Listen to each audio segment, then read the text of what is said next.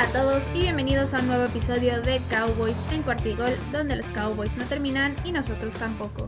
Mi nombre es Mariana Huerta y me pueden encontrar en Twitter en arroba Queen Cowboys y también en arroba Cuartigol Cowboys. ¿Y cómo se encuentran todos? ¿Qué tal esta primera semana de pretemporada? Por fin tuvimos fútbol americano. Digo, no fue nada impresionante porque pues juegan los suplentes, pero pues ya pudimos ver al menos un poquito de NFL y eso es muy bueno porque quiere decir que cada vez está más cerca el inicio de la temporada. Y pues vamos a empezar de una vez ya con las noticias del equipo. Y la primera de ellas es que los Cowboys llegaron a un acuerdo con la empresa Televisa en la cual le dieron los derechos para estos tres primeros partidos de pretemporada que los van a estar transmitiendo justo por su aplicación de VIX. Y aparte de estos partidos, durante la temporada también tendrán contenido exclusivo de entrenamientos, entrevistas y demás. Entonces así van a tener más cerca a los Cowboys y va a ser información de primera mano.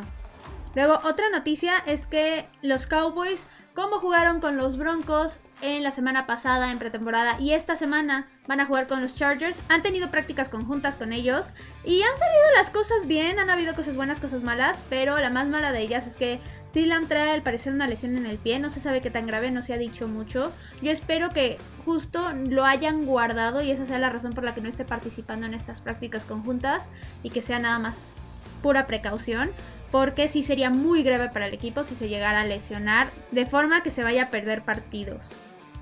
Ahora, ya se llegó a la fecha donde se tenía que hacer el primer corte para ir reduciendo el roster a 53 jugadores y el equipo tuvo que cortar a 5 y fueron el cornerback Kyron Brown, el tight end Ian Bunting, el defensive tackle Austin Philo, el wide receiver Ty Fryfogle y el fullback Ryan Nall. Y pues esas fueron todas las noticias, así que vámonos de una vez con el primer tema de hoy. Y como les mencionaba antes, ya empezó la pretemporada y el fin de semana pudimos tener el primer vistazo real del equipo porque fue este primer partido contra los Broncos y no fue un partido bueno del equipo, se pudieron ver cosas interesantes, pero fueron más cosas malas que buenas y esto sí deja un mal sabor de boca a pesar de que sea pretemporada. Los Cowboys perdieron 17 a 7 y se los juro, yo pensé que se iban a quedar en ceros. O sea, dije, no hay manera de que metan puntos, no está funcionando absolutamente nada y la verdad es que esos 7 puntos que metieron al final fueron porque literalmente ya era el equipo número 4 contra el equipo número 4. O sea, entonces, ahora sí que vamos a ver qué fue lo bueno y lo malo que viene este partido. No voy a profundizar mucho en jugadas y demás, sino irme un poco más al fondo y ver realmente qué jugadores lo hicieron bien, qué jugadores no tanto y qué me preocupó después de ver este partido. Y pues vamos a empezar primero por lo bueno, más que lo preocupante, vamos a empezar por aquellas cosas que me llamaron la atención para bien. Y primero fue la defensiva, la verdad es que sin duda esto fue lo que más me agradó de todo el partido porque en todos lados se vieron cosas buenas. Primero, la línea defensiva generó muy buena presión con Tarot Basham, con Dante Fowler Jr., que ya lo pudimos ver con los Cowboys. Y tuvieron bastante buenas jugadas y aparte demostraron ya destellos de cómo va a ayudar este Dante Fowler sobre todo tanto en jugadas terrestres como en jugadas aéreas. Entonces esto me agradó muchísimo. Y también en general las tacleadas de los jugadores en todas las áreas estuvieron muy bien. Entonces quiere decir que siguen trabajando en ser jugadores agresivos, en buscar el balón y esto es algo que me gusta mucho porque ya absolutamente todos los suplentes ya lo están haciendo, entonces sí confío en que los titulares también. Luego otra cosa que me gustó que vi fue al jugador Cavonte Turpin, pero no como wide receiver como tal porque no apareció, sino como regresador de patadas. Siento que sí es una muy buena solución para ya dejar a CD Lamb que deje de hacer eso porque la verdad es que solamente lo arriesgan a lesionarse y tampoco es que fuera, uy, el súper regresador, entonces creo que Cavante Turpin puede enfocarse de una forma mejor en esa tarea y darle mejores resultados al equipo. Entonces esto sí me gustó bastante. Y aparte no cometió errores, entonces sí creo que es un jugador que va en muy buen camino para quedarse en ese roster de 53. Luego otra cosa que me gustó y me impresionó fue el juego terrestre porque ya la verdad yo no esperaba nada. Para empezar, pues obviamente sí que Elliot y Tony Polar no jugaron. Entonces era puro suplente y también en la línea ofensiva no eran los titulares y hasta eso corrieron bien, o sea, no fue nada excepcional, pero sí encontraron huecos, pudieron avanzar buenas yardas y sí me gustó lo que hicieron los corredores. Luego otro highlight es el touchdown, sí lo tengo que mencionar, Simi Fioco fue el que tuvo esa recepción y fue muy bueno, la verdad es que Simi Fioco ha tenido un buen training camp, de hecho ahorita vamos a hablar de eso, e impresionantemente Fuchi Dinucci fue el que le lanzó el pase, pero bueno, esto sí fue un highlight y hay que mencionarlo. Y la última cosa que me llamó la atención para bien fue Isaac Alarcón. La verdad es que no me esperaba que tuviera un muy buen trabajo como tackle izquierdo, sobre todo siendo su primer partido de los Cowboys así, en esa posición. Y lo hizo bastante bien, la verdad es que vimos jugadas donde fue muy dominante, obviamente no fue perfecto, pero para ser tackle izquierdo brindó protección, contuvo lo más posible a los defensivos de los Broncos, entonces para mí muy bien por Isaac. Y ahora sí vamos a pasarnos a las cosas malas y quiero empezar con los castigos porque los Cowboys tuvieron casi 200 yardas de penalización las cuales son muchísimas y que hablan de que no se ha corregido absolutamente nada en ese aspecto, al menos no en la parte de los suplentes, entonces esto sí no me gustó absolutamente nada, pero sí debo decir algo, hubieron al menos tres castigos que no eran castigos, sobre todo aquellos de Roughing the Passer, la verdad es que completamente exageraron, ni siquiera fueron golpes fuertes, fueron golpes completamente limpios, tanto de Trevor Basham como de los otros defensivos en su momento, y sí me molestó mucho que marcaran ese tipo de jugadas porque ni siquiera fue como para que lastimara al jugador, y luego por ejemplo tienes un golpe tardío en el partido de los Eagles también de esta semana, y ahí sí dices, ok, marca esas cosas, no estés marcando golpes tontos y golpes que están dentro de lo legal y dentro de lo que está permitido. Entonces esto también me molestó bastante. Y también por ahí un holding que le marcaron a Taylor Smith, que para nada era holding, o sea, literalmente fue una protección que él brindó completamente limpia. Entonces ahí sí me enojé.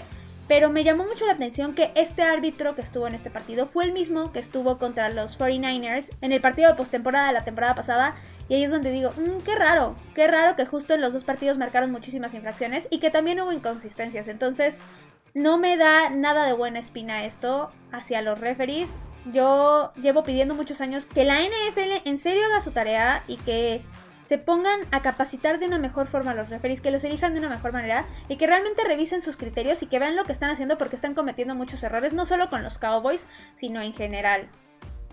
Luego, otra cosa, ya hablando del equipo que sí me molestó fue la línea ofensiva. La verdad es que sí quedé un poquito decepcionada porque permitían toda la presión posible que trataban de meter los Broncos. No podían detenerlos del otro lado. La verdad es que fue muy decepcionante y siento que si llegara a pasar alguna lesión de las importantes en la línea ofensiva, sí estaríamos en graves problemas y Dak Prescott sí tendría que hacer magia para no quedar capturado. Luego, otra cosa que me molestó un poco fue la cobertura de la defensiva secundaria.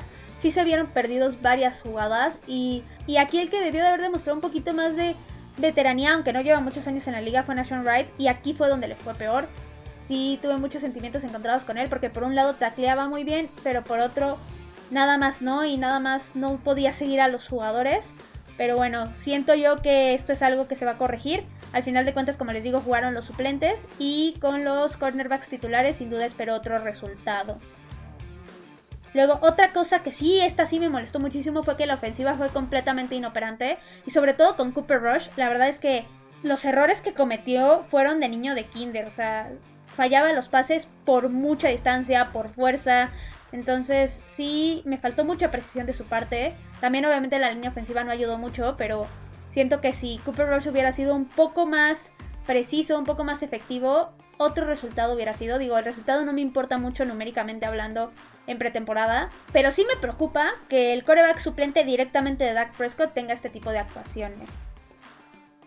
Y la última cosa que me molestó, que no me gustó, fue Lirim Halrurao, que es el aspirante a pateador del equipo, porque tuvo una oportunidad de gol de campo, la falló. Digo, es algo que me molesta muy poco por una simple razón. Estaba lloviendo, el gol de campo fue de más de 50 yardas, entonces siento que este tipo de fallos todavía entran dentro de lo que es normal y común en la NFL. Entonces no me molesta mucho, pero sí creo que los Cowboys tienen que hacer algo para arreglar la posición de pateador. Y pues nada más para concluir este tema, este juego para mí sí fue muy desafortunado para el equipo. Y no por el hecho de que hayan perdido, como les digo, el resultado numérico no me importa, sino por el hecho de que tuvieron todos los errores posibles y no se vio un futuro muy claro, no se vio que corrigieran nada. Entonces, al menos con los suplentes, la verdad es que no veo cosas muy buenas. Siento que sí hay jugadores que lo pueden hacer muy bien, pero que también todavía les falta mucho, cometen muchos errores, entonces espero que mejoren mucho y espero que veamos otro resultado completamente diferente contra los Chargers esta semana. Y pues vamos a pasarnos al segundo tema del día de hoy y ahora sí vamos a meternos a fondo con absolutamente todos los jugadores del equipo para ver qué talento hay en el lado ahorita del ataque. Hoy vamos a ir con la ofensiva para ver qué se puede hacer, cuáles podrían ser los jugadores que destaquen más, cuáles los que tengan más problemas y todo esto para ver si la ofensiva del equipo va a poder seguir siendo poderosa o si va a haber un bajón muy importante en esta área. Entonces vámonos de una vez con las posiciones y voy a empezar con la de tackle. Y hay un problema muy muy grande en esta posición porque es la más importante sobre todo el lado izquierdo de la línea porque es la que protege al coreback. Y no hay suplentes, no hay profundidad. Desde que se fue El Collins, que él estaba de hecho en el lado derecho, no hicieron nada para tratar de suplirlo, para tratar de llenar ese hueco. Dijeron, ah, sí, podemos prescindir de la él y no hacer nada. Como que los Cowboys dijeron, estamos más que llenos, tenemos tackles de sobra. Y no, no hay suplentes, entonces vamos de una vez jugador por jugador para que vean esto. Voy a empezar con los titulares y con el tackle izquierdo, Tyron Smith. Con él, pues, en cuestión de nivel, Tyron claramente no tiene ningún problema, es uno de los mejores jugadores del equipo. El único problema que yo siempre le veo son las lesiones. Es un jugador que sí es muy propenso a lesionarse y a tener que estar fuera partidos. Entonces espero en serio que no se lesione porque esto sería muy grave para el equipo. Pero mientras esté sano, todo muy bien con él. Luego del lado derecho vamos a tener como titular en su primer año como titular a Terence Steele y él fue uno de los jugadores que sinceramente sí me impresionó más la temporada pasada porque su mejora fue abismal. O sea, pasó de ser un tackle muy malo a ser alguien realmente bueno, alguien que sí detenía, alguien que no cometía castigos. Pero todavía tengo esa duda de si realmente ya está preparado para ser titular o no. Siento que si tiene una mejora como la que tuvo de la temporada de 2020 a la de 2021, puede ser muy muy bueno y puede ser que el equipo no sufra tanto. Pero no es como que estas mejoras sean milagrosas, entonces ya veremos qué pasa con él. Ahora sí que mientras le pueda brindar protección a Dak Prescott, yo estoy más que contenta. Pero les digo, todavía tengo ese gusanito. Y ahora sí, vámonos con los suplentes. Y ahí les va. Voy a empezar primero con el que todo el mundo conoce, que es Isaac Alarcón. Y como les decía antes, el hecho de que lo hayan puesto como tackle izquierdo en este partido me gustó mucho. Siento que le añade mucha versatilidad a su juego. Y lo hizo bastante bien. O sea, obviamente todavía no está al nivel de un Tyron Smith, que es el titular pero sí a un nivel de ser suplente en el roster de 53 jugadores. Ahora sí se los digo, y se los digo de la forma más objetiva posible. Si hubiera otros jugadores ahí que lo pudieran hacer mejor, lo diría, pero realmente no lo creo. O sea, no hay mucha profundidad en el equipo, como les digo, está muy vacía esta posición. Y pues vamos a seguir para que justo vean esto. También tenemos por ahí a Josh Ball y él apenas es su segundo año y no es como que hemos visto mucho de él. De hecho estuvo en la línea titular que arrancó el partido contra los Broncos. Y sinceramente, pues no hizo nada bueno como para que destacara y yo se los mencionara. Y esto es preocupante, siento que si no mejora mucho va a ser un problema, sobre todo porque como les digo no hay muchos suplentes. Y si él es el suplente directo de Terrence Steel, ahora sí que los Cowboys no sé lo que están haciendo. Luego tenemos a dos jugadores que para mi gusto pues, deberían de ser del Practice Squad si no es que los corte el equipo y son Aviante Collins y Amon Simon. Literalmente no han hecho, de que mucho, no han hecho nada para destacar, entonces ellos los mandaría directo al Practice Squad o los cortaría. Y por último tenemos a Matt Waldesco, que él es Rocky. No lo van a cortar obviamente y lo vimos por primera vez también en este partido. Y sí, tuvo sus errores y demostró que todavía tiene muchísimo por aprender. Entonces, por esta razón, yo pondría a Isaac Alarcón en el roster. Literalmente es un jugador que te va a sumar, que va a tener ahí ya experiencia con el equipo, porque como sabemos ya lleva dos años ahí, entonces sin duda alguna creo que sumaría mucho más alguien como él que alguien como Josh Ball, por ejemplo. Entonces, dado que no hay profundidad en el equipo, ahora sí veo una oportunidad clara de que Isaac Alarcón termine en el roster de 53. Ahora vamos a seguir con la línea ofensiva y vamos a pasarnos a la posición de guardia. Y primero el titular en la posición de guardia izquierdo va a ser Tyler Smith, es el Rocky, que fue la primera selección de los Cowboys de este año. Y la verdad es que nos ha mostrado muy buenas cosas en este primer partido. En los training camps también, la verdad es que ha destacado bastante. Todavía le fallan algunas cositas de técnica, algunas cositas que tiene que corregir con los castigos, pero siento que lo está haciendo muy bien. Siento que es un jugador completamente dominante, eso me gusta mucho. Y como les digo, con que disminuya la parte de los castigos, yo voy a estar muy muy contenta con él. Luego en la parte derecha, guardia derecho, vamos a tener al único e inigualable Zach Martin. Para mí Zach Martin es el mejor jugador del equipo, no hay más.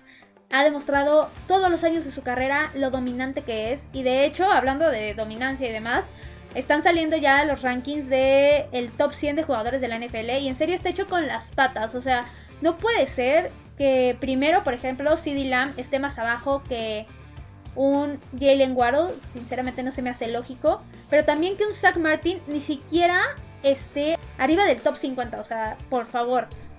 En serio, quien haga ese ranking lo hace con las patas. Pero bueno, quitando esto de lado, porque la verdad es un ranking inútil, no es como que tenga alguna relevancia. Sí creo que obviamente Zach Martin va a volver a tener una muy buena temporada y seguramente lo vamos a ver como Pro Bowl, All Pro tal vez por ahí. Y protegiendo a Dak como siempre y abriendo huecos para los corredores. Luego, aquí en esta posición de suplentes, primero tenemos a Matt Farniok. Y la ventaja que tiene Matt Farniok, la verdad, es que es muy versátil porque también es suplente de la posición de centro. Entonces el equipo sería muy tonto si lo llegaran a cortar. Y sí creo que es importante mantenerlo en el roster de 53 jugadores. Ahora, otro jugador que tenemos aquí es Connor McGovern. Y sinceramente yo sí esperaba más de él la temporada pasada cuando lo pusieron de titular.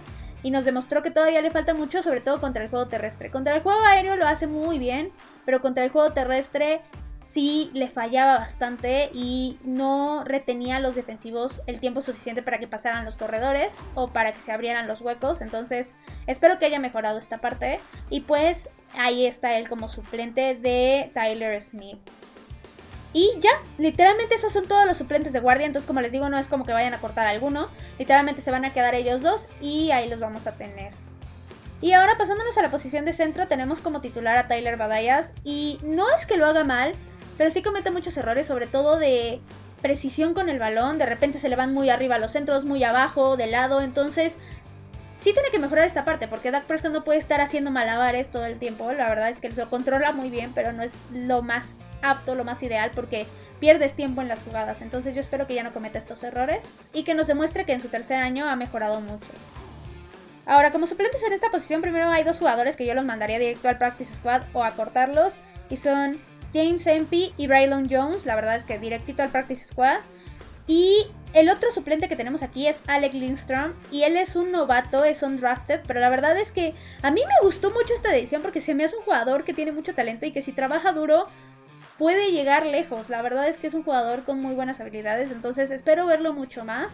No sé qué vaya a hacer el equipo de si lo vaya a mantener en el Practice Squad o no. Yo creo que no le alcanza para el roster de 53 jugadores todavía, pero para nada lo descartaría y lo seguiría conservando al menos en el Practice Squad.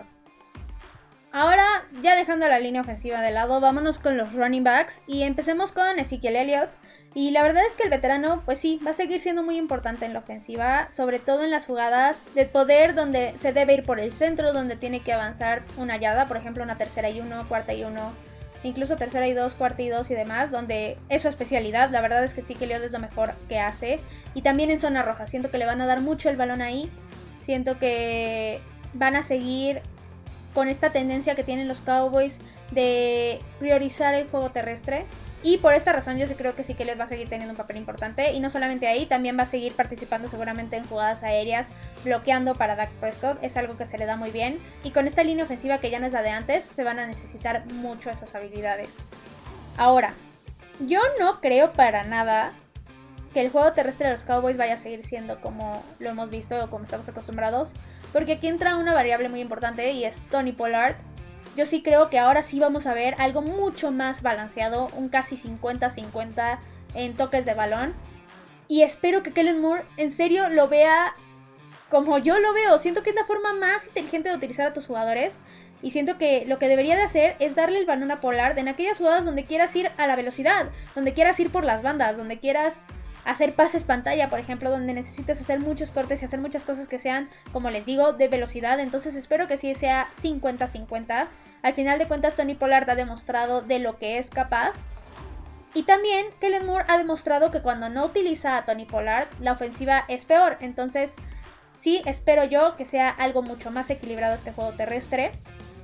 Y vamos a pasarnos ahora a los suplentes que hay en la posición. Y primero tenemos a Rico Doodle, que él para mí es el running back 3. No quiero profundizar mucho con él, la verdad es el que tiene más experiencia aquí. Y lo hizo bien en este partido contra los Broncos. Luego tenemos a Malik Davis y él o va a terminar en el practice squad o lo van a cortar. Y por último tenemos a Aaron Champlin y la verdad es que me impresionó mucho. No tenía ni idea de quién era.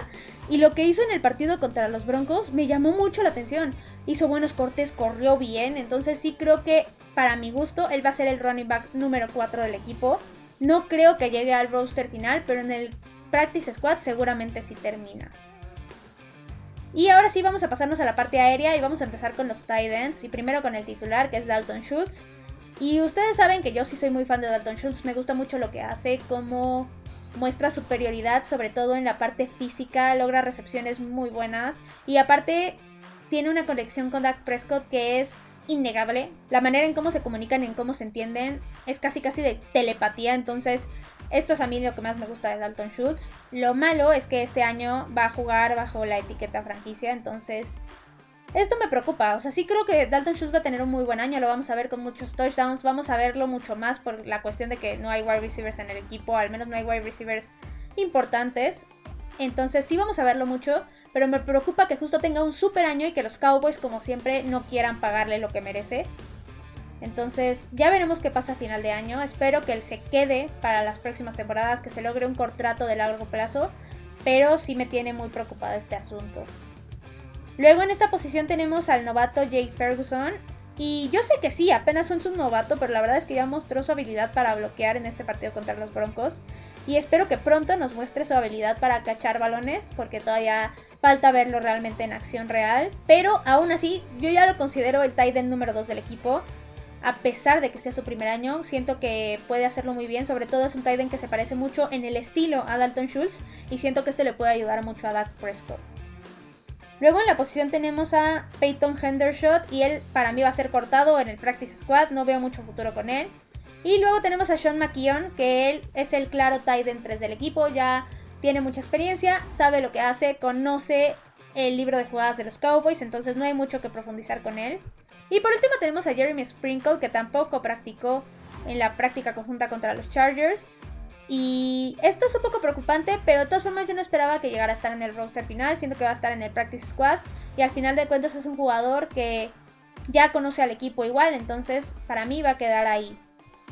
Ahora vamos a pasarnos con los wide receivers y para mí esta es la posición de más incógnita de todo porque las lesiones le dieron en la torre y no solamente las lesiones, también por ahí la directiva fue la que le dio en la torre a la posición deshaciéndose a Mari Cooper de esa manera, entonces la verdad es que vamos a empezar de una vez. Empezaremos con CD Lamb. Obviamente CD Lamb va a ser el wide receiver número uno del equipo esta temporada. Y prepárense porque sí vamos a verlo en una acción y en una conexión con Dak Prescott que no hemos visto antes. Sí estoy segura que va a ser algo muy impresionante, que vamos a verlo brillar de una manera en que no había podido hacerlo. Y lo vamos a ver en todos lados. Literal le van a llover targets, le van a llover recepciones. Y yo lo único que espero es que esa lesión que les mencionaba hace rato en el pie no sea nada grave. Ahora, vamos a entrar en el dilema primero, porque primero tenemos a Noah Brown.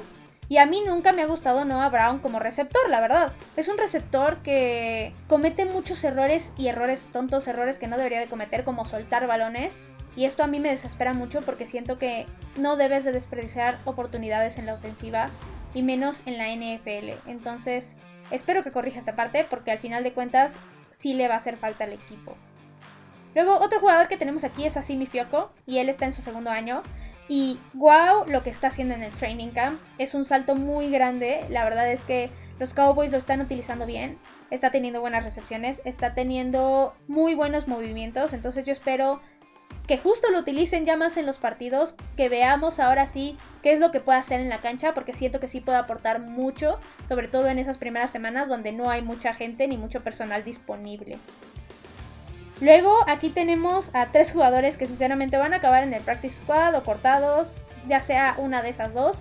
Primero tenemos a Dennis Houston. Para mí él va a acabar en el practice squad. No quiero que lo corte el equipo, pero todavía le falta un poco. Luego a Jakari Robinson, él pues la verdad practice squad cortado, no es que sea muy relevante lo que pase con él.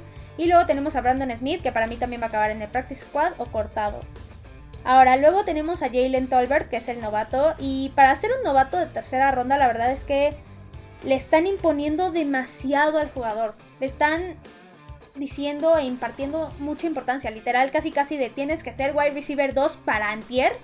Y que ya tenga experiencia en la NFL. Y no siento que esto sea muy bueno. Yo siento que no va a rendir como la directiva ni como Kellen Moore pretenden que rinda desde la semana 1. Siento que le tienen que dar tiempo para que se acostumbre a la NFL y para que se acostumbre al equipo y a Dak Prescott.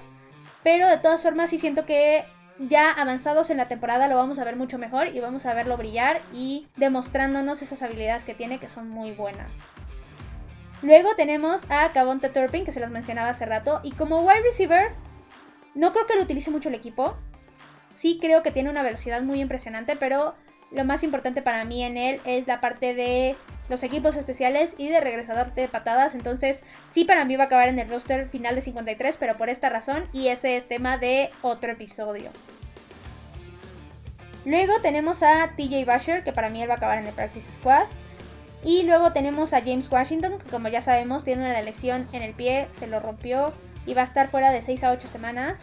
Y justo son semanas en las que se le esperaba tuviera una participación muy grande en el equipo. Pero de todas formas, yo estoy optimista con él porque sigue siendo muy joven.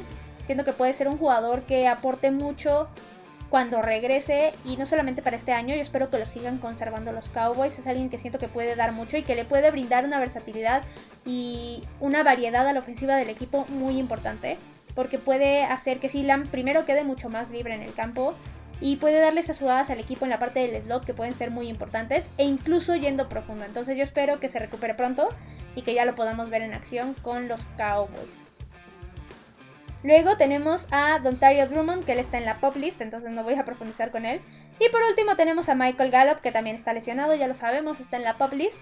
Y la verdad es que me urge que regrese, o sea, los Cowboys están en graves problemas, como vieron no hay wide receivers, al menos no hay wide receivers buenos, o sea, tenemos a CeeDee Lamb y novatos. Y gente de segundo año que sí me gustan mucho como jugadores, pero no para el calendario que tienen los Cowboys. La verdad es que es un calendario muy difícil las primeras semanas. Y para esas primeras semanas se necesitaría mucho Michael Gallup, lamentablemente no va a poder estar ahí. Pero bueno, ya cuando regrese seguro vamos a verlo tener muchas jugadas muy impresionantes, lo vamos a ver en zona roja, lo vamos a ver con pases profundos y haciendo la magia que suele hacer. Y ahora vamos a pasarnos a la última posición, la posición más importante de la ofensiva, y esa es la de coreback. Y vámonos con Dak Prescott. Y pues yo todas las cosas buenas que tiene Dak Prescott ya se las he dicho en múltiples episodios. Y sin duda, este año creo que también va a tener una gran temporada Dak Prescott. Creo que lo va a hacer muy bien. Pero sí siento que le están poniendo una responsabilidad que no deberían. O sea, literalmente las declaraciones han sido, vamos a querer que Dak literalmente eleve el nivel de los receptores y de los jugadores a su alrededor. Y perdón, pero no es magia. O sea, si tus jugadores no tienen talento, no hay mucho que hacer. O sea, no digo que no sean talentosos todos los jugadores que están alrededor de Dak Prescott. Pero sí hay jugadores que no va a poder alzar y que no va a poder mandarlos al estrellato, como un Noah Brown, por ejemplo. Entonces, yo solo espero que la línea ofensiva funcione bien para que Dak pueda hacer su trabajo bien. Que pueda seguir lanzando. Y sobre todo que ahora que Kellen Moore lo quiere utilizar más corriendo, que lo haga de una manera muy buena. Y que no lo estén arriesgando a lo tonto, a que se lesione o a que termine conmocionado o alguna cosa así. Entonces yo solo espero que esa presión que están diciendo que le van a poner a Dak Prescott y de esa nueva tarea que tiene él se olviden porque no creo que sea la mejor forma de que esta ofensiva avance. Luego tenemos como suplentes a tres que la verdad no me dan nada confianza. Primero tenemos a Cooper Rush. Y él, a pesar de su actuación mediocre y espantosa, horrible contra los Broncos, es el que me da más confianza, es el que lleva más tiempo en la NFL, el que conoce mucho más al equipo, ha estado muchos años ahí, entonces sin duda lo va a ser el coreback número 2. Y para mí el que debería ser el coreback número 3 es Will Grier, porque la otra opción es Fuchi Dinucci. Y ustedes saben que para mí Fuchi Dinucci no merece un lugar en la NFL, literal, es malísimo. Es un cuate que de repente te puede lanzar un pase tipo Mahomes porque el cuate se cree Mahomes, pero al siguiente te lanza un pase que pasa a 3 metros del jugador al que se suponía que le estaba lanzando el pase, o simplemente no lee bien las defensivas y lo capturan, o de repente ocurre que el balón suelto y demás. Entonces, para mí, Fuchi Dinucci ya no tiene lugar en el equipo, espero que lo corten. Pero para como son los Cowboys y para cómo se ha llevado esa situación, yo ya siento que el vato conoce a alguien en la organización y que por eso lo mantienen ahí y la verdad es que esto me da mucho coraje porque sí creo fervientemente que los Cowboys podrían tener un mucho mejor coreback suplente. Y pues bueno, esos fueron todos los jugadores de la ofensiva que hasta ahorita están en el equipo. Obviamente se va a reducir la lista cuando se tenga que llegar al roster final de 53 jugadores. Pero pues por ahorita ellos son los que están ahí y de estos jugadores, a mi gusto, a los que deberían de observar, ponerles más atención o los que van a tener literalmente el foco en ellos van a ser primero Dalton Schultz por la cuestión del contrato que les mencionaba de que este año va a jugar bajo etiqueta franquicia. Y aunque para mí ya se ganó su contrato, para los Cowboys pues va a ser como si se lo tuviera que ganar otra vez, entonces hay que observarlo bien. Otro jugador es Zeke Elliott porque yo jamás lo cortaría. Creo que es un jugador que le ha dado mucho al equipo. Pero los Cowboys están muy locos, ya lo vimos, a Mari Cooper, la del Collins. Y este año sí que ya entra en una parte en su contrato en la que podría ser cortado. No es lo mejor, pero podría pasar y de hecho también lo podrían tradear. Entonces no descarto esto, pero espero que los Cowboys no estén pensando en algo así y que realmente le pongan atención a su temporada y que sí tenga un muy buen año. Otro jugador que tienen que observar es Tyler Badayas porque si pretende quedarse en el equipo a futuro, tener un contrato, tiene que mejorar mucho, porque si no, eso no va a pasar. Y por último, tienen que ver a Terence Steele, es su primer año como titular. Y si logra tener un buen año, en una de esas se termina quedando mucho más tiempo en esa posición. Y por otro lado, los jugadores que para mí pueden ser los mejores este año son Dak Prescott, CeeDee Lamb, Tony Pollard y Dalton Schultz. Para mí, esos cuatro jugadores van a ser los que más van a destacar en esta ofensiva. Y nada más para concluir, el roster para mí ofensivo de este año está completamente diferente a lo que ya estábamos acostumbrados, no solamente de 2021, sino de al menos tres temporadas para atrás. Y la verdad es que este cambio fue para mal, pero tampoco creo que sea un desastre total, todo va a depender de ciertos jugadores clave como lo son Tyler Smith, Tyler Badayas, Terence Steele, CD Lamb y obviamente Dak Prescott, porque como les digo, quieren que Dak Prescott sea Dios y que realmente arregle ofensivas no sé cómo. Entonces, pues sí, para mí va a ser un jugador clave, obviamente. El coreback suele serlo, pero más este año que cualquier otro. Y todos estos hombres que les mencioné van a tener que hacer algo muy bueno y tener un muy buen papel, porque si no, no van a poder compensar todo lo que haga la defensiva y no se van a poder ganar partidos. Ahora estoy igual casi segura de que la ofensiva va a ser mejor la segunda mitad de la temporada que la primera mitad por una simple razón, las lesiones. Las lesiones van a estar en el peor momento porque literalmente el calendario de los Cowboys es más difícil al inicio que al final de la temporada, entonces con todo el talento regresando, sobre todo en la posición de wide receiver, sí creo que los Cowboys van a poder funcionar mucho mejor ofensivamente hablando para esa segunda mitad de la temporada. Y pues bueno, eso fue todo por el capítulo de hoy. Espero les haya gustado este análisis de la ofensiva. Ya saben que me pueden encontrar en Twitter, en arroba Queen Cowboys y en arroba Cowboys. Cualquier cosa que necesiten ahí me la ponen en Twitter. También acuérdense que los Cowboys juegan esta semana contra los Chargers en pretemporada. También recuerden que si les gustan los episodios, igual recomiéndenlos con quienes ustedes gusten. Eso ayuda muchísimo a crecer el programa. Y esperen mucho más contenido porque los Cowboys no terminan y nosotros tampoco. Cowboys en Cuartigol.